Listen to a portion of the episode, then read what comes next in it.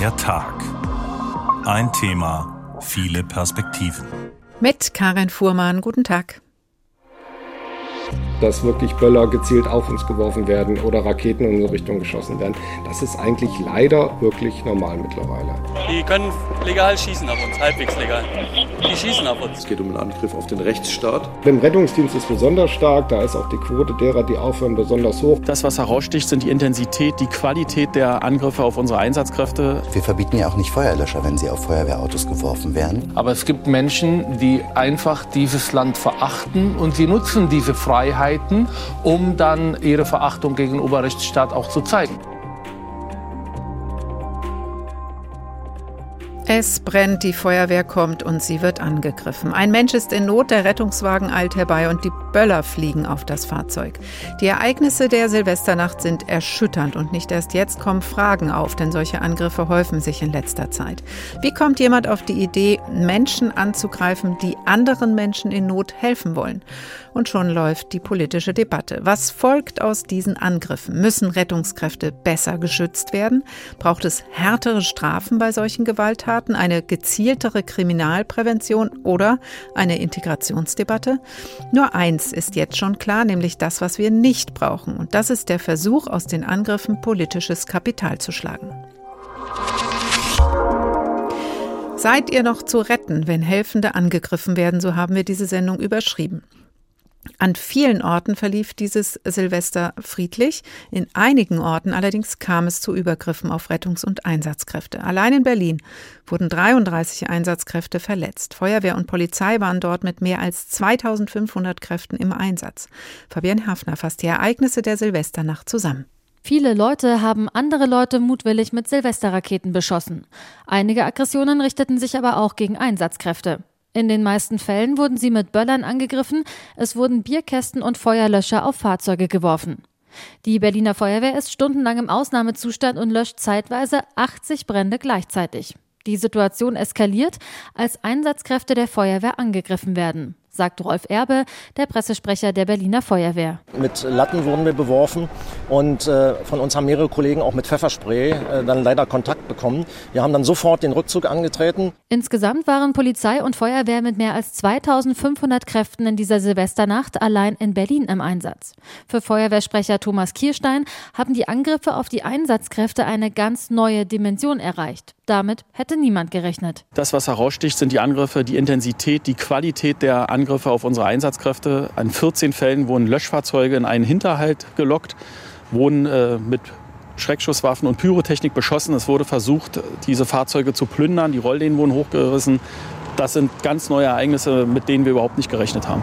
Auch in anderen Städten gibt es Berichte über Attacken auf Rettungskräfte, zum Beispiel in Görlitz und Essen.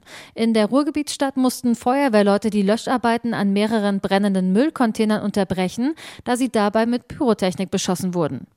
Die Gewerkschaft der Polizei fordert als Konsequenz der Ereignisse wiederholt ein allgemeines Böllerverbot. Der Pressesprecher der Berliner Gewerkschaft der Polizei, Benjamin Jendro, sagte in HR Info, Wir sehen hier den Bundesgesetzgeber auch in der, in der, Pflicht, etwas zu tun, weil wir wollen irgendwann auch mal eine Silvesternacht ohne Verletzte erleben. Und für Polizei und Feuerwehr ist es ohnehin immer ein Ausnahmezustand, weil Sie können sich vorstellen, an Silvester kommen Leute zusammen, gibt es viele Gewalttaten, auch häusliche Gewalt und Brände ohnehin.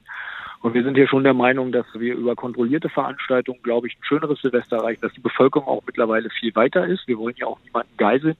Aber klar ist, es muss etwas passieren, weil wir wollen nicht so lange warten, bis ein Kollege vielleicht in der Silvesternacht stirbt. Dass das nicht die einzige Lösung sein kann, dass es da noch andere Sachen braucht, wie eine ordentliche Strafverfolgung, ähm, ordentliche Kontrollen, damit die Sachen nicht aus dem Ausland eingekapert werden, das ist auch völlig klar. Wichtig wäre aber, dass der Gesetzgeber nicht erst im November und Dezember, sondern jetzt mal Anfang des Jahres auch entscheidet, ähm, was machen wir, wollen wir ein Böllerverbot, weil wenn, dann brauchen wir auch ein Verkaufsverbot. Von der Politik wünscht sich Jendro außerdem mehr Rückhalt. Am 1. Januar wird immer darüber gesprochen, wie schlimm alles ist und dass es besser werden muss, aber bis Ende des Jahres gibt es dann keine Entscheidung. Ja? Und natürlich ist das auch auch ein Thema, wie lebt man eigentlich Wertschätzung, wie legt man Rückendeckung für die Polizei vor. Und sicherlich haben wir in Berlin auch ein politisches Klima, auch ein gesellschaftliches Klima, wo eher auf Fehler der Polizei geschaut wird und nicht, dass die Einsatzkräfte von Feuerwehr und Polizei in der Silvesternacht zum Beispiel einen hervorragenden Job gemacht haben und noch möglichste Schäden gering gehalten haben. Ja, also das wäre schon auch wichtig, dass das vorgelebt wird. Das erleben wir leider nicht äh, von allen politischen Parteien und da ist Berlin sicherlich auch nochmal ein ganz besonderes Flexi. sagt Benjamin Jendro, Pressesprecher der Berliner Gewerkschaft der Polizei im Bericht von Fabienne Hafner. Ich bin jetzt verbunden mit dem Präsidenten des Deutschen Feuerwehrverbandes, Karl-Heinz Banse. Guten Tag, Herr Banse. Schönen guten Abend. Jetzt hören wir in äh, dem Beitrag eben, Berlin ist ein besonderes Fleckchen. Auch was diese Silvesternacht angeht, ist das sicher so? Können wir das Thema also ganz geruhsam dort belassen? Nein, das, das können wir natürlich nicht. Sicherlich ist in Berlin äh, die Dinge, die da vorgefallen sind, waren exorbitant, waren mehr als an anderen Orten, aber auch an anderen Orten sind Dinge passiert. In vielen deutschen Großstädten passieren solche Attacken auf ähm, Einsatzkräfte, auf Hilfskräfte, auf Rettungsdienst und Feuerwehr und das nicht nur an Silvesterabenden. Ist denn sowas in dieser Art schon mal passiert vorher oder ist diese Silvesternacht da wirklich in unerfreulicher Art und Weise sehr besonders? Also, dass Feuerwehrleute und Rettungsdienstler angegriffen wurden an Silvester, das hat es bereits gegeben. Aber die Qualität und das Ausmaß, wie es jetzt in Berlin stattgefunden hat, das ist mir so nicht bewusst, dass Fahrzeuge regelrecht in Hinterhalte gelockt wurden, um sie auszurauben. Ähm, also in dem Umfang habe ich das noch nicht erlebt, das ist neu. Und gibt es denn überhaupt Zahlen, ähm, um das nochmal zu überprüfen, wenn davon gesprochen wird, solche Übergriffe auf die Einsatzkräfte gibt es immer häufiger? Gibt es Zahlen dazu, wie häufig das vorkommt, jetzt auch bezogen auf die Feuerwehr? Also die Feuerwehren haben eine einheitliche Statistik bundesweit. Da wird aber leider diese Art der Einsätze oder diese Vorfälle werden da nicht registriert.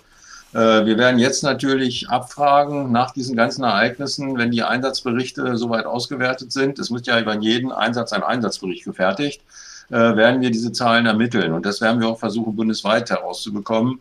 Äh, ist allerdings immer sehr schwierig, äh, da wir ja in unserem föderalen System, äh, das ist ja bei anderen Dingen dasselbe, es nicht so einfach ist, die Daten zusammenzutragen. Hm, aber wäre wichtig, sie zu haben, natürlich, um zu wissen, auf welchem Hintergrund da jetzt gehandelt werden muss.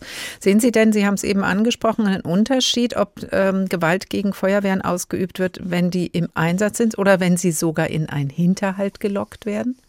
Naja, es, ist, es geht beides nicht. Es ist unmöglich, wenn dass diejenigen, die helfen, angegriffen werden äh, insbesondere Rettungsdienst und Feuerwehr, das, sind, das ist das, was in der Öffentlichkeit immer positiv bewertet wird. Bei jeder Umfrage sind wir die beliebtesten Menschen, denen jeder vertraut. Und das passt überhaupt nicht, dass wir angegriffen werden. Und ich weiß, es gab ja Bilder, dass in einem Fahrzeug ein Feuerlöscher geschmissen wurde. Äh, das ist äh, sowas von für mich nicht nachvollziehbar. Man gefährdet die, die Fahrer, also die Insassen des Krankenwagens und den Patienten, der da drin liegt, ja auch noch. Der schon also in Not ist, ist, Der schon in Not ist. Also mhm. das kann ich überhaupt nicht nachvollziehen. Ähm, ich mache da jetzt auch gut. Es ist natürlich schon ein, na, ich sehe eigentlich gar keinen Unterschied. Beides ist für mich absolut verwerflich. Und hier muss der Staat mit allen Mitteln dagegen vorgehen, dass solche Dinge verhindert mhm. werden. Jetzt ist es eine knappe Woche her. Das nächste Wochenende steht bevor. Wie ist denn die Stimmung unter den Einsatzkräften der Feuerwehr nach diesen Ereignissen? Naja, man fährt natürlich so ein Stück weit, wenn man in die gleichen Gebiete insbesondere jetzt in Berlin, ich glaube in Neukölln ist ja sehr viel passiert. Äh, wenn man da jetzt am Samstagabend in den Einsatz geht oder am Freitagabend, äh, wenn wieder viele Leute, Menschen feiern, ist das schon ein bedrückendes Gefühl für die Einsatzkräfte. Das ist nicht gut. Und das ist auch äh, nicht nur ein Problem für die, für die Berufsfeuerwehrleute und für den Rettungsdienst. Auch freiwillige Feuerwehren gehen ja teilweise in den Bereichen in den Einsatz. Und das Gefühl ist sicherlich nicht das Beste, wenn man dahin fährt. Wenn man immer damit rechnen muss oder Angst davor hat, dass es wieder, dass wieder etwas passiert. Hm, was bedeutet das auch für die Personalsituation, wenn sich Feuerwehrkräfte solchen Angriffen ausgesetzt sehen und Sorgen haben, dass es wieder passieren könnte? Können Sie sich das leisten, dass man sagt, naja, wir haben genug Leute? Nein, das können wir absolut nicht.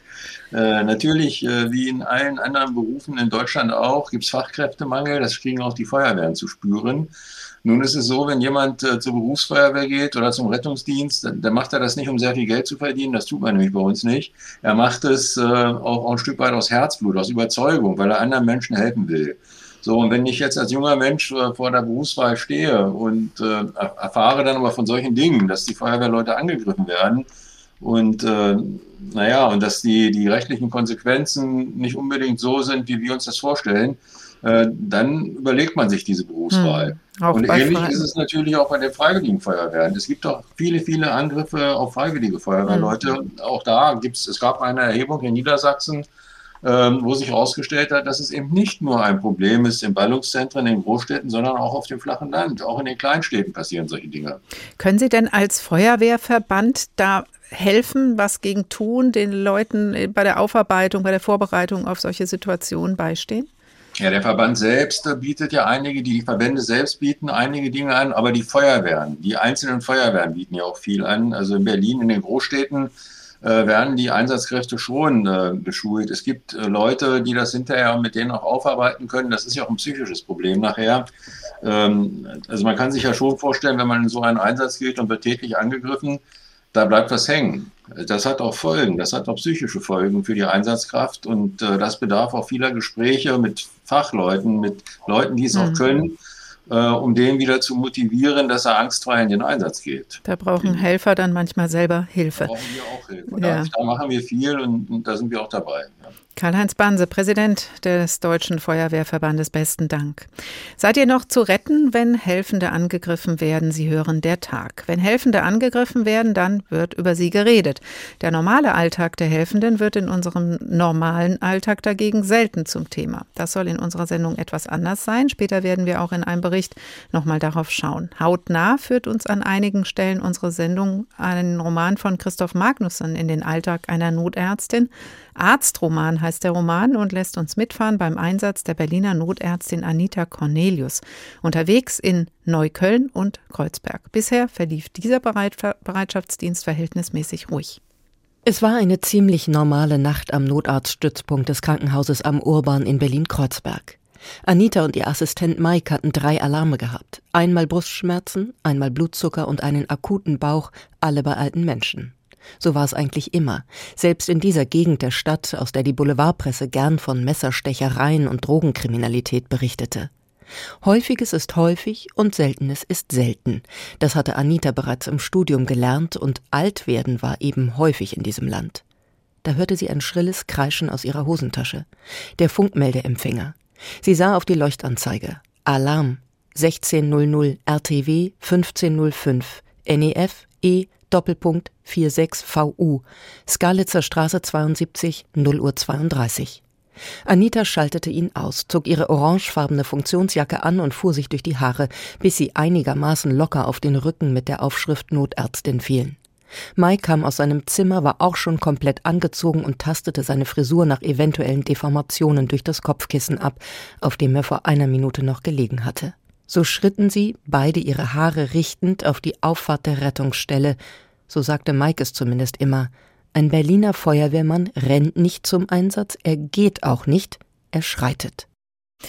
Wir steigen später mit ein in den Einsatzwagen mit der Berliner Notärztin Anita Cornelius im Roman von Christoph Magnusson. Wie kommt jemand auf die Idee, solche Menschen anzugreifen, die anderen Menschen in Not helfen wollen, dafür zum Teil ihr eigenes Leben aufs Spiel setzen? Ratlos greift sich der allergrößte Teil der Menschen in Deutschland dieser Tage an den Kopf, egal welchen Alters, welchen Geschlechts oder welcher Staatsangehörigkeit. Auf der Suche nach einer Antwort auf diese Frage sind auch wir in dieser Sendung gleich auch mit einem Sozialpsychologen. Zuerst haben wir unseren Wissensredakteur Stefan Hübner gebeten, der Frage naturwissenschaftlich nachzugehen. Kann Gewaltbereitschaft angeboren sein? Stecken biologische Wurzeln hinter jedem gewalttätigen Verhalten? Ist Gewalt vielleicht sogar eine Last der Evolution? Schon Neandertaler kannten Gewalt. Und, wen wundert's, auch unsere unmittelbaren Vorfahren der Art Homo sapiens. Als 2016 Forschende der spanischen Universität Granada die Evolution der Gewalt in den letzten 50.000 Jahren untersuchten, da fanden sie dafür zahlreiche Belege. Und sie fanden Zeugnisse für Gewalt auch bei Löwen, Hamstern oder Pferden. Gewalt und Aggression stehen also für das Säugetier in uns. Innerhalb der Säugetierordnungen ist die Gewaltbereitschaft allerdings sehr unterschiedlich. Während etwa Wale und Fledermäuse sehr friedfertig sind, neigten Primaten schon immer stärker zur Gewalt. Und Primaten sind eben nicht nur Paviane oder Schimpansen, sondern auch Menschen. Ursprünglich sollten gewalttätige Handlungen das Überleben sichern. Deshalb begegnet einem Gewalt unter Tieren vor allem beim Beutefang oder beim Verteidigen gegen Feinde. Da sind dann, wen wundert's, die Arten am friedlichsten, die Einzelgänger sind oder keine Territorien haben. Doch sobald Territorien ins Spiel kommen und eine soziale Lebensweise wie bei Menschen eben, dann kippt die Friedfertigkeit. Heute ist der Mensch aufgrund der Evolution seines Gehirns das einzige Lebewesen, das Gewalt nicht nur aus den Antrieben Jagd und Verteidigung heraus praktiziert. Bei ihm spielt die appetitive Aggression eine Rolle. Das ist eine biologische Anlage, die zu aggressivem Verhalten motiviert und Gewaltausübung unter positiven Emotionen zulässt. Das menschliche Gewaltpotenzial ist dabei individuell sehr verschieden. Warum? Dafür gibt es mehrere Erklärungsversuche, etwa, dass Gewalt anerzogen werden kann, wächst zum Beispiel ein Kind in einem Umfeld auf, in dem Gewalt positiv belegt ist. Oder den, dass jeder überschüssige Energie per Muskelkraft abbauen will, dass es uns aber unterschiedlich leicht fällt, dieses Bedürfnis sinnvoll zu stillen, etwa über Sport. Auf dieser Basis stieg das menschliche Gewaltpotenzial in den letzten 5000 Jahren extrem. Bis zu verfünfzehnfacht soll es sich haben im Vergleich zu Frühmenschen und Menschenaffen. Vermutlich lag das am Aufkommen von Stammesfürsten und damit verbundenen größeren Gruppenverbänden, damit häuften sich Kriege und Fehden. Seit rund 100 Jahren sinkt die Gewaltbereitschaft aber anscheinend wieder. Gemessen an der Zahl gewaltsamer Todesfälle müssten die Menschen heute rund 200 Mal friedfertiger sein als geschätzt in der Steinzeit. Egal, ob man das jetzt akzeptiert oder ob man den Messfehler sucht, es unterstreicht auf jeden Fall eines, unsere Gewaltbereitschaft beeinflussen sowohl die Evolution als auch unsere Kultur. Stefan Hübner ist für uns der Frage nachgegangen, was Gewaltbereitschaft mit der Evolution zu tun hat. Professor Ulrich Wagner ist Sozialpsychologe an der Uni Marburg. Hallo, Herr Wagner. Hallo. Kann denn die Evolutions- und Aggressionsforschung bei der Analyse der Vorgänge in der Silvesternacht helfen? Das ist jetzt so eine Situation für einen Interviewten, die sehr schwierig ist. Ich habe von dem, was Sie gerade eingespielt haben, nur das wenigste verstanden und ich glaube, dass das mit unserem Thema auch fast nichts zu tun hat. Wir reden ja über Sozialverhalten. Menschen sind doch nicht nur das Ergebnis von Evolution, sondern das Ergebnis von kulturellen Einflüssen und von Lernprozessen. Und dazu könnte ich Ihnen was sagen. Mhm, da gehen wir gerne drauf ein. Das hat der Kollege eben auch schon angesprochen. Schade, dass Sie es akustisch dann nicht voll verstehen konnten. Doch, ich habe es schon verstanden, so, okay. aber ich habe den Beitrag nicht verstanden. Alles klar. Ja, es ging darum eben, dass man nochmal geguckt hat, wie viel steckt schon in uns, in der Natur des Menschen oder des Säugetiers. Dann schauen wir doch jetzt mal eben auf äh, diese andere Seite. Was geht denn in den Menschen vor, die Hilfskräfte attackieren? Ist das eine Spaß, Freude an der Gewalt oder ist es ein Unwissen über die Bedeutung von Rettungskräften? Also äh, aggressives Verhalten ist in weiten Teilen gelernt. Und wenn solche Formen von aggressivem Verhalten auftauchen, die, wie wir gerade gehört haben, bei dem Vertreter der Feuerwehr auch massive Schäden bei den Opfern hinterlässt, dann haben da Leute offensichtlich etwas falsch gelernt. Ähm, bei den Ereignissen, die wir jetzt eben an Silvester erfahren haben, sind zwei Komponenten von großer Bedeutung. Das eine ist, ist sozusagen die Situation, in der die Täter sich befinden. Nachts, man trinkt Alkohol, man ist in einer Gruppe drin, eine merkwürdige Stimmung von Lustigkeit, aber auch Aggressivität in dieser Gruppe schon. Das ist eine Kleingruppensituation, die gruppendynamische Prozesse auslöst, die auch sehr aggressiv werden können. Und dann tauchen Hilfskräfte auf, taucht auf die Feuerwehr oder Rettungsdienst oder auch die Polizei und die werden dann plötzlich in die Aufmerksamkeit, in, in den Fokus der Aufmerksamkeit gesetzt. Und dann kann es so halb aus Scherz heraus, halb aber auch aus Ernsthaftigkeit heraus, schießt er der Erste den Böller auf den äh, Feuerwehrwagen und die Nächsten kommen nach und so eskaliert die Situation. Das ähm, ist etwas, was man auch aus anderen Situationen heraus kennt. Mhm. Und die andere Hälfte der, der Erklärung ist natürlich die, das, was wir an Silvester zur Kenntnis nehmen mussten, das sind ja nur sehr wenige Leute, die das machen. Sie haben das ja auch schon so anmoderiert. Wir sind alle entsetzt darüber, dass so etwas passiert. Das heißt, bei den Tätern müssen auch noch bestimmte weitere Komponenten hinzukommen. Und ähm, da sind eben falsche Lernprozesse spielen da eine Rolle, kulturelle Hintergründe spielen da möglicherweise eine Rolle, Lernprozesse, falsche Lernprozesse in Elternhäusern. Imitation von, von äh, Medien, äh, von den Dingen, die man in Medien gesehen hat und solche Dinge, die dann das Ganze äh, weiter eskalieren lassen. Hm, also das heißt auch möglicherweise eigene Gewalterfahrungen im häuslichen Umfeld oder in der Peer Group? Ja, äh, Gewalttäter haben sehr häufig eigene Gewalterfahrungen schon im Elternhaus, indem sie beispielsweise selbst Opfer von Gewalt geworden sind oder auch beobachtet haben, wie im Elternhaus dann Gewalt ausgeübt wird. Also gewalttätiges Verhalten ist in starkem Maße nachgeahmt und das kommt dann auch dort zum Einsatz. Wobei, wenn ich das vielleicht noch ergänzen darf, das, was wir am Wochenende beobachtet haben und was wir übrigens ja auch beobachtet haben an manchen Wochenenden in den Corona-Sommern, wo mhm. dann auch nachts die Gewalt explodiert ist. Das war dasselbe. Da wurden natürlich keine Böller geschossen, weil die gab es da nicht.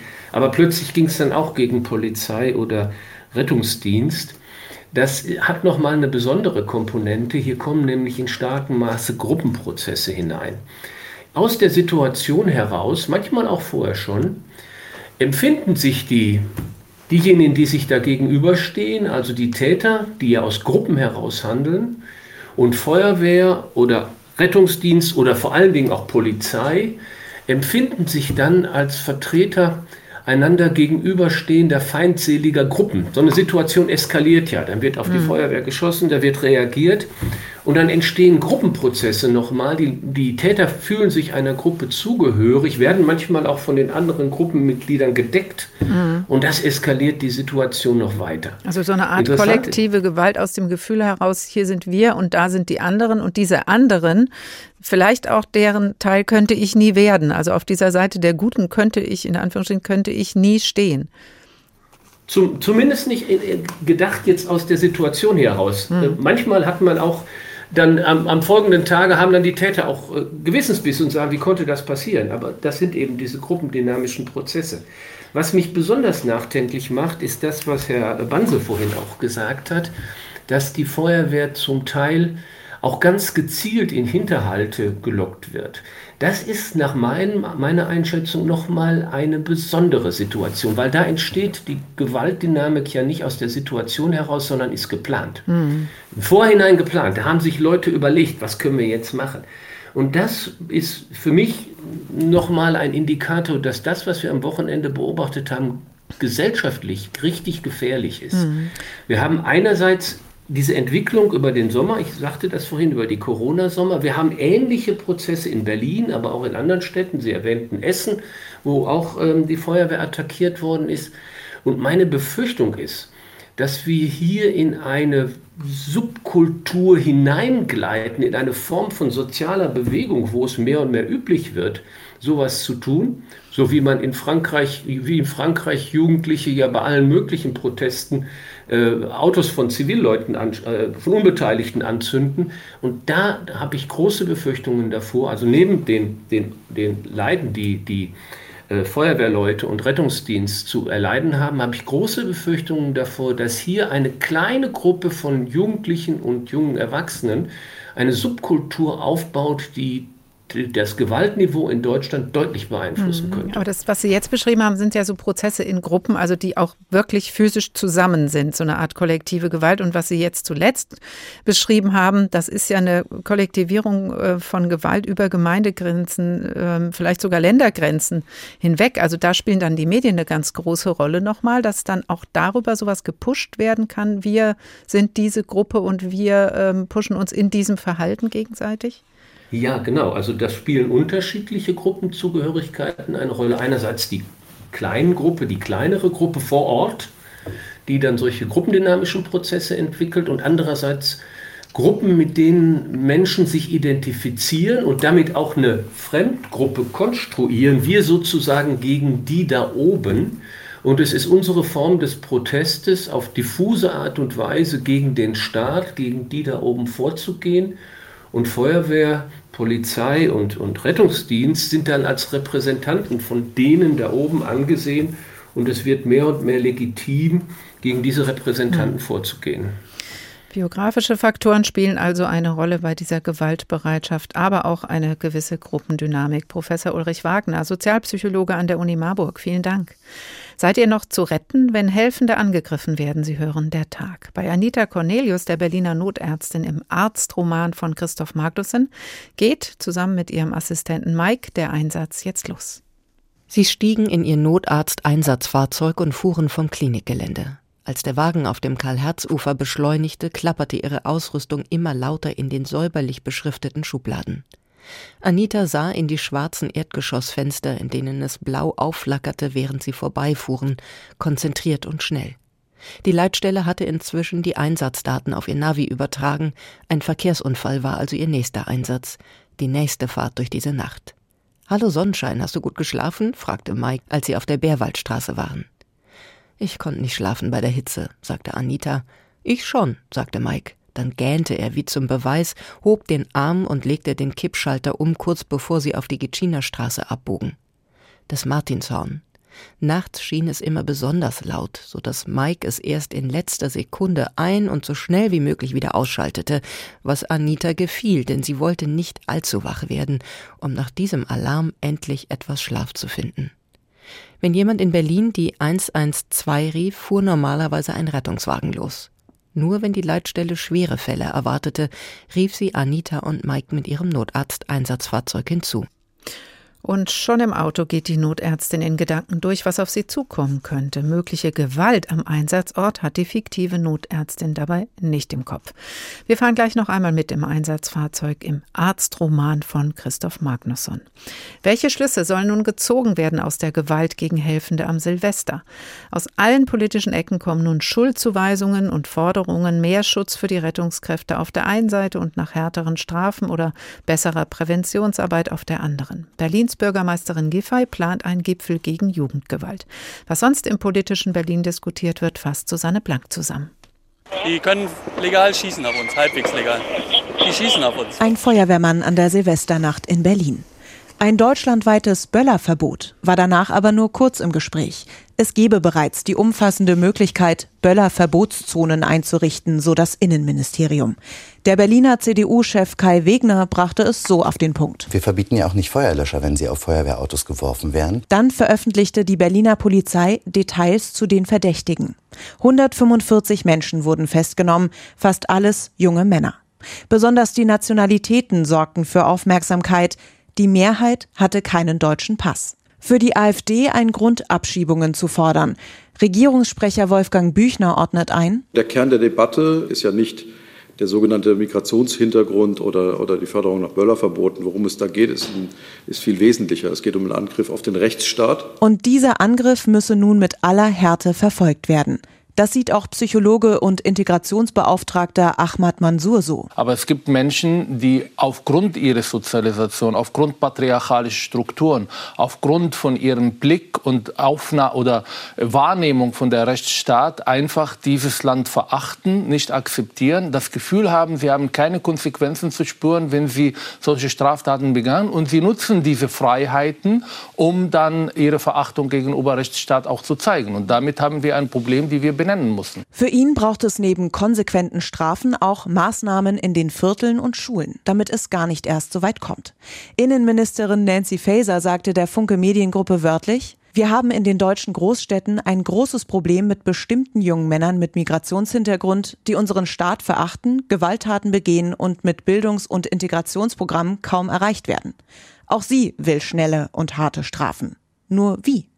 Andrea Lindholz, Vorsitzende des Innenausschusses. Wir haben ja die Möglichkeit, Verfahren zu beschleunigen. Und dann muss man eben sagen, für diese Verfahren vereinigen wir uns jetzt darauf, dass die vorgezogen bearbeitet werden. Und dann kann das auch funktionieren. Schon 2017 wurden Gesetze verschärft. Wer Amtsträger oder Hilfeleistende angreift, muss mit Gefängnis rechnen.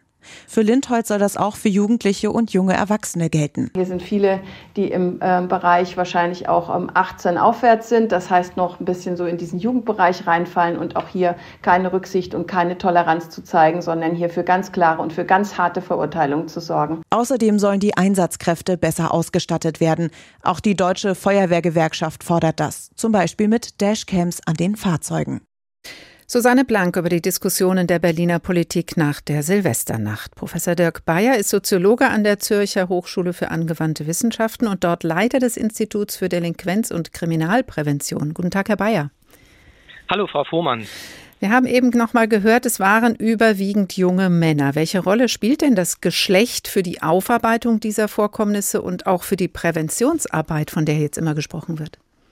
Das, das Geschlecht an sich ist jetzt nicht der zentrale Faktor, sondern es sind bestimmte mit dem Geschlecht einhergehende Vorstellungen von Männlichkeit, nämlich, dass man sein Gesicht über Gewaltanwendung wahren muss, dass man so mit den Kampf suchen muss, auch mit, mit staatlichen Autoritäten den Kampf suchen muss. Diese, diese Männlichkeitskonzepte sind, gerade wenn dann junge Männer auch noch in solchen Gruppen zusammenkommen, entscheidend für die Gewaltanwendung. Ganz klar, und das sehen wir in der Kriminologie ja im, im, Prinzip schon seit Jahrhunderten, dass junge Männer gerade mit solchen Vorstellungen von Männlichkeit diejenigen sind, die Kriminalität und Gewalt verüben. Hm, jetzt sagt der Konfliktforscher Andreas Zick, es gäbe eine Zunahme von Gewalt allgemein in der Gesellschaft, auch von Gruppen, die solche Gewaltdynamiken erzeugen. Können Sie das bestätigen? Also ganz pauschal kann man das nicht bestätigen. Wenn man die letzten 25 Jahre Kriminalitätsentwicklung in Deutschland anguckt, so muss man doch sagen, Deutschland ist sicherer geworden. Tötungsdelikte, Raubtaten, Körperverletzungen, also die klassischen Gewalttaten, die uns auch beunruhigen, die sehr viel Aufmerksamkeit auch erhalten, die sind zurückgegangen in den letzten 25 Jahren. Gleichwohl, und das äh, bestreite ich nicht, punktuell in bestimmten Großstädten, insbesondere in bestimmten Stadtteilen, haben wir solche Verdichtungen, die zu Gewalt führen. Diese Problematiken, über die müssen wir sprechen, aber äh, man kann eigentlich prinzipiell nach draußen ein positives Signal senden. Deutschland ist sicher und auch sicherer geworden. Mhm. Jetzt haben wir eben gehört von der Forderung ähm, nach konsequenten Strafen. Da sind sich ja weitgehend alle einig. Aber auch wieder wird betont, man braucht mehr Präventionsarbeit in den Schulen. Die Tatverdächtigen der Silvesternacht erreicht man da vermutlich nicht mehr so oder nur noch zu Teilen mit 15 bis 25 im, ungefähr in der Altersgruppe. Hilft dann eher der Gipfel gegen Jugendgewalt, den Frau Giffey gerne haben möchte, oder brauchen wir eben die Schulen doch? Ich, ich finde grundsätzlich so einen Gipfel gut, weil der sagt, wir wollen uns kollektiv um ein Thema kümmern. Und das braucht es. Gemeinsam an den Tisch setzen, die verschiedenen Parteien von Polizei über Sozialarbeit, über Lehrerschaft und so weiter an Tisch und Maßnahmen beschließen. Das ist gut. Grundsätzlich ist es kaum anders möglich, als flächendeckend solche Probleme anzugehen, als das über die Schulen zu tun. Es tut mir leid, ich hätte auch gern andere Vorschläge. Die Schulen müssen da auch diese Aufgabe wahrnehmen, weil da kommen, kommen wir im Prinzip an alle jungen Menschen ran. Das heißt, Schulen brauchen dann natürlich auch die Ausstattung, die brauchen gute Lehrkräfte, die brauchen gute Schulsozialarbeitende, die das in die Hand nehmen können. Aber ja, wir brauchen die Schulen im Boot.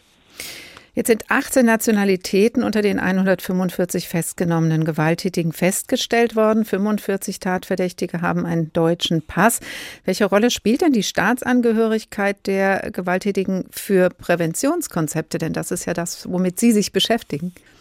Also ich finde grundsätzlich gut, was die Berliner Polizei gemacht hat, die Dinge jetzt offengelegt, damit nicht unterstellt wird, hier soll irgendwas unter den Teppich gekehrt werden. Gleichwohl, wenn wir jetzt diese Daten haben, wissen wir nicht so wirklich mehr über die Gewaltentstehung, weil die Staatsangehörigkeit ist es letztendlich nicht, die Menschen zu Gewalttätern macht, sondern es sind bestimmte Sozialisationserfahrungen, bestimmte Weltbilder. Und die Gewaltprävention setzt natürlich an solchen Erfahrungen, an solchen Weltbildern an. Wir kümmern uns nicht um die Staatsangehörigkeit, sondern was tun wir? Wir versuchen, jungen Menschen Empathie beizubringen, Perspektivübernahme beizubringen, alternative Wege, Konflikte zu schlichten und eben nicht auf Gewalt zurückzugreifen. Das macht gute Gewaltprävention und das kann in der Regel nationenübergreifend passieren. Zum Teil braucht es möglicherweise, wenn wir in Familien versuchen, Prävention durchzuführen, wenn wir Eltern Hinweise geben, wie sie ihre Kinder besser erziehen können, wie sie auch mit innerfamiliären Konflikten umgehen können, braucht es manchmal Dolmetscher, braucht es die Sprache. Natürlich, darauf müssen wir Rücksicht nehmen. Aber die Konzepte der Prävention, die sind unabhängig mhm. von der Nationalität. Aber Herr Bayer, diese Ideen, diese Konzepte für Kriminal- und Gewaltprävention, die gibt es ja schon lange und es gibt auch entsprechende Programme. Jetzt hat Innenministerin Faeser eben eben auch gehört, äh, von einem großen Problem mit bestimmten jungen Männern mit Migrationshintergrund gesprochen, die mit Bildungs- und Integrationsprogrammen kaum erreicht werden können. Das klingt ja wie eine Kapitulation. Was bleibt denn da? Brauchen wir neue Ideen, um die zu erreichen? Na, wir müssen, wenn man so will, von zwei Seiten äh, das Thema angeht. Das eine ist die Prävention und das bedeutet frühzeitig in Schulen mit eben solchen genannten Konzepten arbeiten. Die andere Seite ist, dass wir auch junge Menschen, die schon Täter geworden sind, mit Interventionsmaßnahmen versuchen müssen, wieder auf den rechten Weg zu bringen. Und da muss man ganz klar sagen aus der jahrelangen Forschung, es ist niemals zu spät, es zu versuchen, junge Menschen über Berufsausbildung beispielsweise eine Perspektive zu eröffnen. Und äh, ich finde, es ist äh, sehr negativ zu sagen, wir haben hier eine, vielleicht eine ganze Generation verloren, weil dann bliebe nur noch sie ins Gefängnis zu sperren. Und das können wir einfach nicht wollen, sondern wir müssen ihnen Dinge anbieten. Und äh, was wir wissen, ab 25 Jahre gelingt es vielen Gewalttätern, vielen Kriminellen, doch wieder auf den richtigen Weg zu kommen. Da spielen dann auch Beziehungen, enge Beziehungen, Partnerschaften eine Rolle, die da einen Beitrag leisten. Aber auch wir mit sozialer Arbeit, mit Perspektiven anbieten, können da viel erreichen. Von mhm. daher, es braucht energische Maßnahmen und ich bin eher der Optimist als hier der Pessimist. Energische Maßnahmen klingt auf jeden Fall gut. Der Ruf nach einer neuen Integrationsdebatte ist aber auch wieder aufgeflammt jetzt. Das, was Sie erzählen, äh, brauchen wir aber vielleicht doch eher andere Präventionsmaßnahmen oder überhaupt andere auch sozialarbeiterischen Konzepte sollten, weil das ja nun mal auch vorwiegend in bestimmten sozialen Milieus spielt, dieses Problem, sollte da einfach noch stärker in bestimmte Viertel auf bestimmte Gruppen zugegangen werden?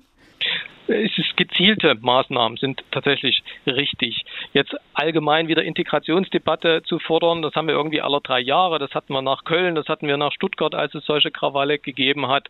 Und äh, verdeckt ein wenig, dass ganz viele Migrantinnen und Migranten sich sehr gut integrieren. Alles machen beruflich, bildungsmäßig, um Fuß zu fassen in Deutschland. Und das finde ich, das wird etwas ignoriert, wenn wir sagen, jetzt müssen wir doch pauschal über Integration reden. Nein, wir müssen gezielt über Integration in bestimmten Gebieten reden. Und in solchen Gebieten, beispielsweise in Berliner Stadtteilen, braucht es eigentlich die besten Schulen, da braucht es die besten Lehrer und Schulsozialarbeiter, die genau dahin gehen und versuchen, die jungen Menschen auf den richtigen Weg zu bringen. Und da braucht es entsprechend Ressourcen. Und dann vielleicht eher eine Debatte über Männlichkeit und über ähm, bestimmte Milieus? Genau, über falsche Männlichkeit würde ich äh, sagen, über so antiquierte Männlichkeit, wo Männlichkeit assoziiert ist mit Gewalt, mit Kampf, mit äh, das Gesicht wahren durch Auseinandersetzung. Das ist eigentlich alles alt. Das braucht man nicht mehr. Man hat viele andere Möglichkeiten heutzutage, erfolgreich männlich zu sein, seine männliche Rolle zu finden über sportliche Angelegenheiten, über zivilgesellschaftliches Engagement und so weiter. Das muss aufgezeigt werden in diesen Milieus. Professor Dirk Bayer, Soziologe an der Zürcher Hochschule für angewandte Wissenschaften. Dankeschön. Seid ihr noch zu retten, wenn Helfende angegriffen werden? Sie hören der Tag. Romannotärztin Anita nähert sich jetzt mit Kollege Mike im Einsatzfahrzeug der Unfallstelle, zu der sie gerufen wurde, noch immer im Ungewissen über die Schwere des Unfalls. Vor ihnen fuhren die Autos inzwischen so langsam, dass Anita sich überhaupt nicht mehr vorstellen konnte, es wäre etwas Schlimmes passiert. Wahrscheinlich gab es nur einen Betrunkenen zu versorgen, der vor eines dieser Schritttempo fahrenden Autos gelaufen war. Der Verkehr war vollkommen zum Stillstand gekommen. Die Unfallstelle war noch nicht in Sicht, doch Anita sah bereits den zitternden Widerschein der blauen Lichter an den Häuserwänden, während sie sich langsam und laut durch die Autos schoben, die ihnen Platz machten, so gut es ging. Bald kamen die ersten Einsatzfahrzeuge in Sicht, ein Rettungswagen der Johanniter, ein Löschhilfeleistungsfahrzeug, bald darauf ein Wagen der Einsatzleitung.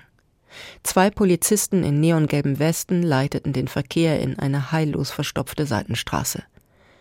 Da war wohl eher ein verhinderter Sebastian Vettel am Start, sagte Mike und zeigte durch die Windschutzscheibe auf ein Auto, das frontal gegen einen der Eisenpfeiler der Hochbahnstraße der U1 geprallt war.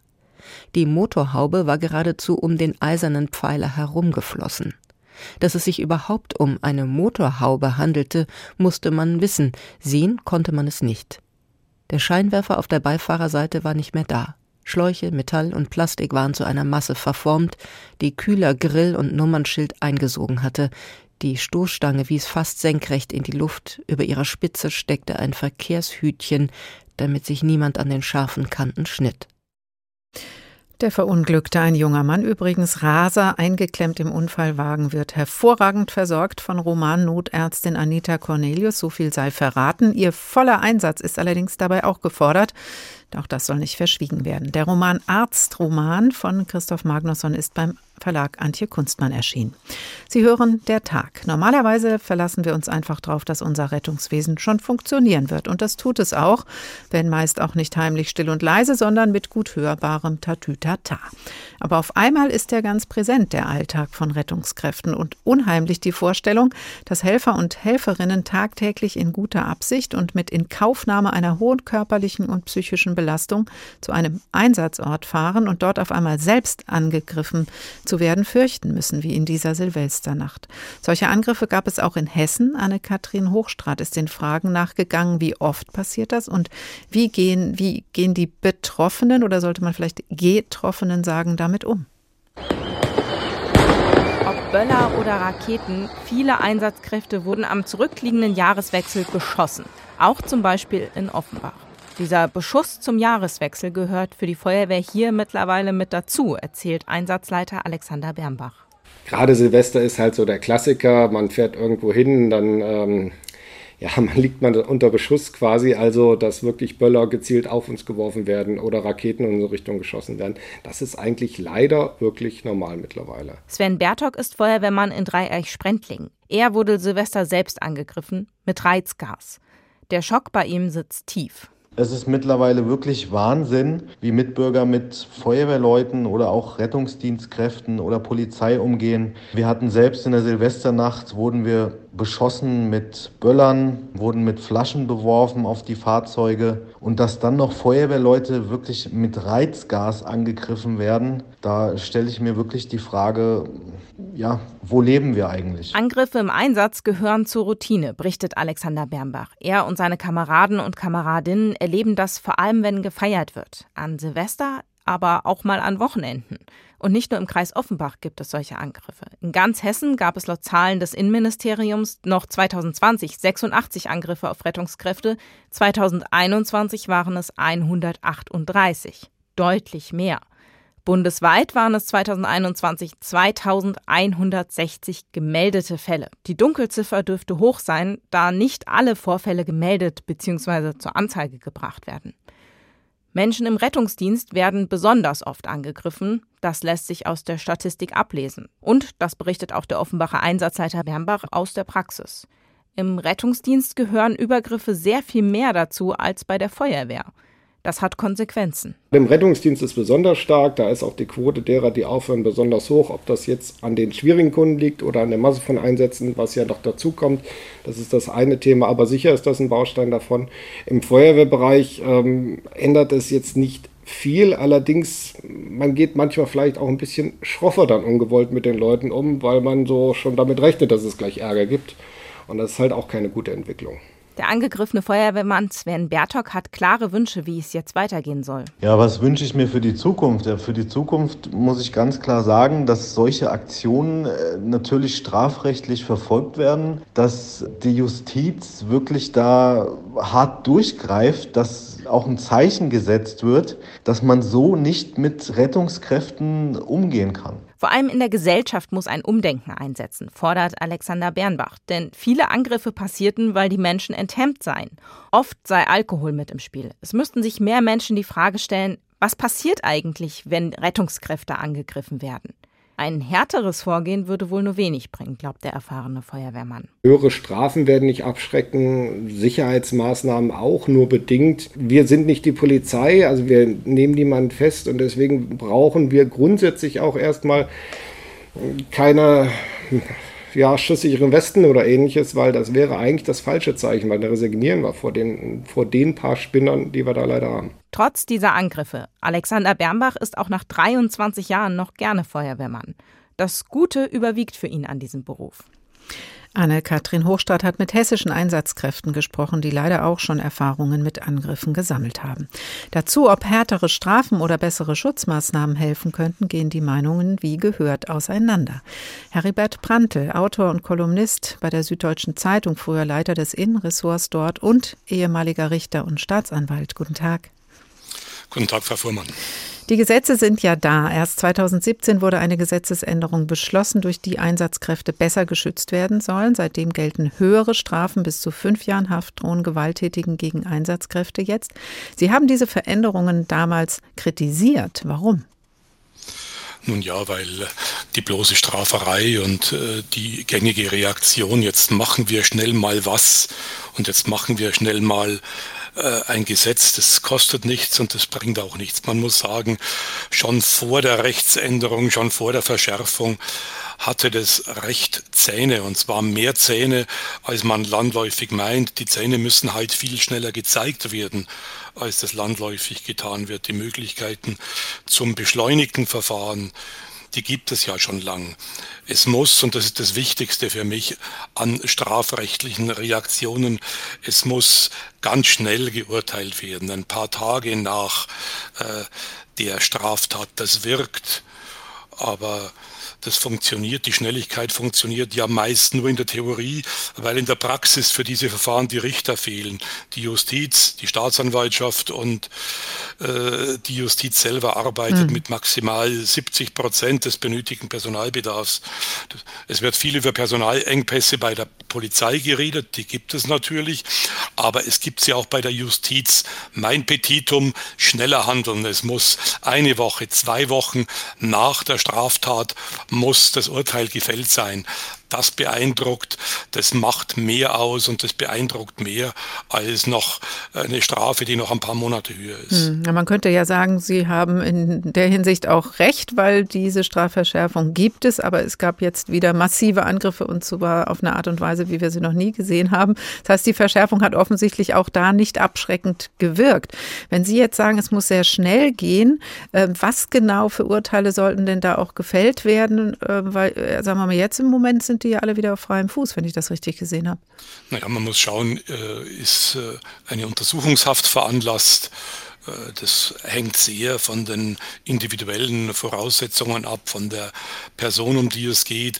Man kann ja die Sache nicht über den Daumen peilen. Es geht um ein Urteil, das sorgfältig gemacht werden soll und muss, auch wenn es schnell gehen soll. Für mich ist die Schnelligkeit, das beschleunigte Verfahren das Wichtigste. Wenn äh, da jemand zu einer Haftstrafe verurteilt wird und er muss die zwei, äh, drei Wochen nach der Straftat antreten, dann beeindruckt das in diesen Kreisen. Und wenn es vielleicht auch noch Strafen der Gestalt gibt, dass es einen Führerscheinentzug für einen solchen 20- oder 22-Jährigen gibt, dann beeindruckt das auch. Man muss schauen, hier geht es um junge Leute, die meistens arm sind an Perspektiven, aber reich an Testosteron. Und man muss fragen, wie ja, das Wort resozialisieren ist ja fast falsch. Es geht ja nicht um ein Re, sondern es geht um ein wirkliches Sozialisieren. Wie kriege ich äh, die Aggression dieser jungen Leute, die oft ausgegrenzt sind, wie kriege ich äh, die wieder herein in die Gesellschaft? Mhm. Wie kriege ich die dahin, dass äh, die Erziehungsmuster der Gewalt, die diese Leute meistens erfahren haben, nicht durchschlagen? Mhm. Und äh, wenn ich mir überlege, wie muss ich vorgehen, was muss ich tun? Natürlich muss ich schnell und auch spürbar strafen, aber ich muss auch fragen, hm, wie gehe ich präventiv mit der Gewalt um? Warum äh, überlagern sich hier soziale Desintegration, Anerkennungs- und Sicherheitsbedürfnisse auch, und das spielt sicher auch eine Rolle, Bürgerkriegserfahrungen in den Herkunftsmilieus. Und da geht es um hm. Sozialisierung und überhaupt Gewalterfahrung auch im eigenen Umfeld. Davon haben wir vorhin ja schon gehört in der Sendung. Wenn Sie jetzt sagen, Herr Prantl, wir brauchen schnelle Urteile, dann heißt das ja auch, man braucht auch schnelle Ermittlungen. Kann man denn solche Ermittlungen beschleunigen, indem man zum Beispiel das, was jetzt ja auch auf dem Tisch liegt, als Forderung Dashcams an den Einsatzfahrzeugen, Bodycams an den Rettungskräften anbringt? Ja, ich halte es schon für eine gute Maßnahme. Das es geht schneller, die Beweisführung ist leichter. Aber es ist ja auch so, dass sich viele Täter äh, selber identifizieren, indem sie äh, Filmchen machen von, ja. ihren, von ihren Taten und sich äh, sozusagen da in die Brust werfen und zeigen, wie toll sie angeblich sind. Da geht es schlichtweg um hm. Ermittlungen, um Personal, das diese Dinge auswertet, das im Internet unterwegs ist. Ich halte die Beweisführung für nicht so schwierig. Mhm. Es braucht dafür Personal, es fehlt am Personal. Das beklagt man schon ewig, aber man soll es nicht bloß alle Jahr einmal beklagen, wenn an Silvester wieder solche Dinge passieren, sondern man muss halt da kontinuierlich was machen. Wenn und äh, auch Integrationsdebatten führt man nicht ein oder zweimal im Jahr und punktuell, sondern die sind ein langer Prozess. Und die wird ja jetzt wieder gefordert, wenn jetzt über Ursachen gesprochen wird, aber auch wenn über Prävention und Maßnahmen gesprochen wird, wird natürlich genau angeschaut, wer war das. So viel wie man jetzt weiß, ähm, werden immer wieder die Merkmale rausgeholt. Staatsangehörigkeit, aber auch Geschlecht, nämlich männlich, Alter, jung, mit oder ohne Migrationsgeschichte, wahrscheinlich mehr mit. Ähm, für den juristischen Umgang mit Gewalttätigen ist das aber nicht relevant, oder? Vor dem Gesetz sind alle gleich, außer vielleicht was das Alter angeht. Da gibt es noch kleine Unterschiede. Ich muss natürlich anschauen, wie war das Vorlieben, gibt es Vorstrafen, das hat alles Einfluss auf die Höhe der Strafe. Aber das Wichtige ist mir, man soll und darf Menschen nicht ethnisch markieren. Und man soll die Böller-Debatte nicht nutzen, um gegen Migranten zu hetzen. Es ist ganz sicher richtig, dass die Ausschreitungen in Berlin und anderswo unerträglich sind, aber Häme, Hass und Rassismus im Internet und auch in den politischen Reaktionen sind es auch, sie sind auch unerträglich. Ich kann jetzt nicht äh, wieder äh, riesige Ausländer- und Ausweisungs- und Abschiebungsdebatten anfangen. Wenn etwas verstärkt werden muss, dann sind es die Maßnahmen gegen Ausgrenzung, dann sind es die Maßnahmen der Integration und äh, Bildung, Weiterbildung, die Maßnahmen an der Schule, die ähm, sind keine Dinge, die auf eine Woche oder auf zwei Wochen passieren. Da muss man langfristig arbeiten und ich glaube tatsächlich, wie mein Vorredner schon sagte, dass äh, da durchaus etwas zu machen ist. Und da bin ich optimistisch, weil es einfach viele gelungene Integrationsbeispiele gibt. Und bei den äh, desintegrierten jungen Menschen muss man schlichtweg ansetzen und äh, langfristig denken, langfristig arbeiten. Auch da gibt es Personalbedarf in der Sozialarbeit, wie es den Personalbedarf bei der Polizei und bei der Justiz gilt. Beides ist wichtig. Die Repression, die Strafe, die wirkt und die Eindruck macht und die abschreckt und die Prävention, die die Leute aus der Gewalt hinausführt. Repression und Prävention und vor allen Dingen die Justiz in die Lage versetzen, schnell und wirksam zu urteilen. Das ist nötig. Heribert Brandl, Jurist und SZ-Kolumnist, vielen Dank. Und das war der Tag für heute. Auf die Folgen der Silvesternacht und der Angriffe auf Rettungs- und Einsatzkräfte haben wir geschaut. Die Berliner Bürgermeisterin Giffey hat einen Gipfel zur Jugendgewalt angekündigt. Die politische Debatte läuft durch alle Parteien und die Einsatzkräfte wünschen sich, dass mögliche Entscheidungen nicht bis Silvester 2023 dauern mögen. Das Jahr hat gerade erst begonnen. Wenn in den Diskussionen politisch motiviert Seitenaspekte dieser Gewalteskalation in den nächsten Monaten in den Vordergrund gerückt werden, ist niemandem geholfen. Eher wohl, nach dem, was wir gehört haben, wenn entschlossen ermittelt, bestraft und gezielt gehandelt wird. Diese Sendung finden Sie als Podcast unter hr2.de oder hrinforadio.de. Auch auf anderen Podcast-Plattformen sind wir oder in der ARD Audiothek. Dort in der Rubrik Politik und Hintergrund. Der Tag, ein Thema, viele Perspektiven. Immer freitags erwartet Sie unser Newsletter, der Sie informiert und einlädt, sich bei uns einzumischen. Ganz einfach abonnieren über hrinforadio.de. Das Tagteam dieser Woche verabschiedet sich. Oliver Glab, Ulrich Sonnenschein, Julia Hummelsieb. Ich heiße Karin Fuhrmann und wünsche Ihnen noch einen schönen Tag.